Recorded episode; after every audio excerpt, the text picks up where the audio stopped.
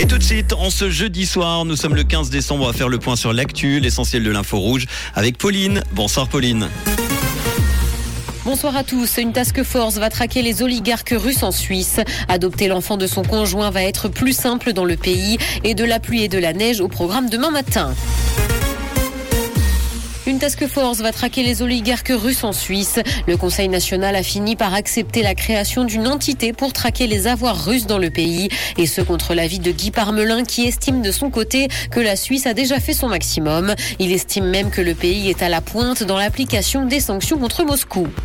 Adopter l'enfant de son conjoint va être plus simple en Suisse. Après la Chambre du peuple, le Conseil des États a adopté une motion de la Commission des affaires juridiques du national. Le conjoint pourra donc adopter plus facilement l'enfant de son partenaire, puisque le texte proposait de supprimer le délai d'attente d'un an pour l'adoption. Le parent biologique devra pour ça constituer une communauté de vie effective avec la personne qui souhaite adopter dès la naissance de l'enfant. Les données de santé numérique divisent les Helvètes. Près d'une personne sur deux s'oppose au stockage ou au partage de données personnelles de santé sous la forme numérique. Une réticence qui est d'ailleurs davantage constatée chez les femmes que chez les hommes. Et ce parce que beaucoup de personnes redoutent une perte de contrôle sur leurs données de santé.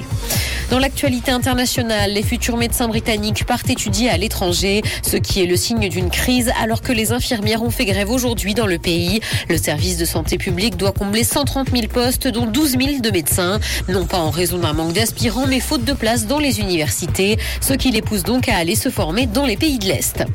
Microsoft veut connecter via satellite des régions reculées du monde. Le géant américain envisage de desservir 10 millions de personnes à travers le globe, dont la moitié se trouve en Afrique. Et la société veut mener ce projet à bien immédiatement. Aujourd'hui, 66% de la population mondiale utilise Internet. Littérature, deux exemplaires uniques de Don Quichotte ont été adjugés à plus de 500 000 euros à Paris, et ce lors d'une vente aux enchères organisée chez Sotheby's. Ces deux volumes ont été imprimés du vivant du poète espagnol. L'un a été imprimé en 1608 et l'autre en 1615. L'identité de l'acquéreur n'a pas été dévoilée, et si ces volumes sont uniques, c'est parce qu'ils ont été reliés au XVIIIe siècle. La visibilité sera réduite sur les routes demain matin et le mercure affichera 1 degré à Nyon et Yverdon ainsi que 2 à Carouge et Montreux. Bonne soirée à tous sur Rouge. C'était la météo, c'est Rouge.